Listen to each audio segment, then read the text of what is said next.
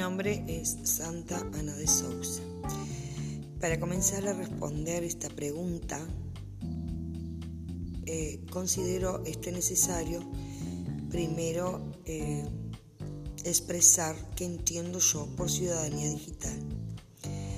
Y entiendo que es un conjunto de, competencias eh, que faculta a los ciudadanos a acceder, recuperar, comprender, evaluar y utilizar para crear, así como para compartir información y contenidos de los medios en todos los formatos, utilizando diferentes y diversas herramientas, pero para ello debe ser de manera crítica, ética y eficaz con el fin de participar y comprometerse en actividades personales, profesionales y sociales.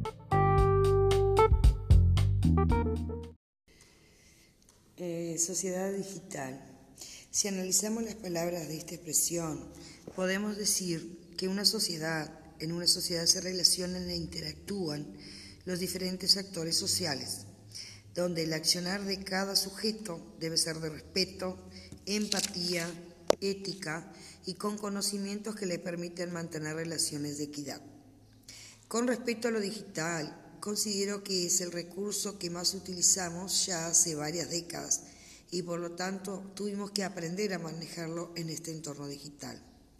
Por ello creo que la sociedad digital debe mantener las mismas normas con derechos y obligaciones como lo mantiene cualquier tipo de sociedad.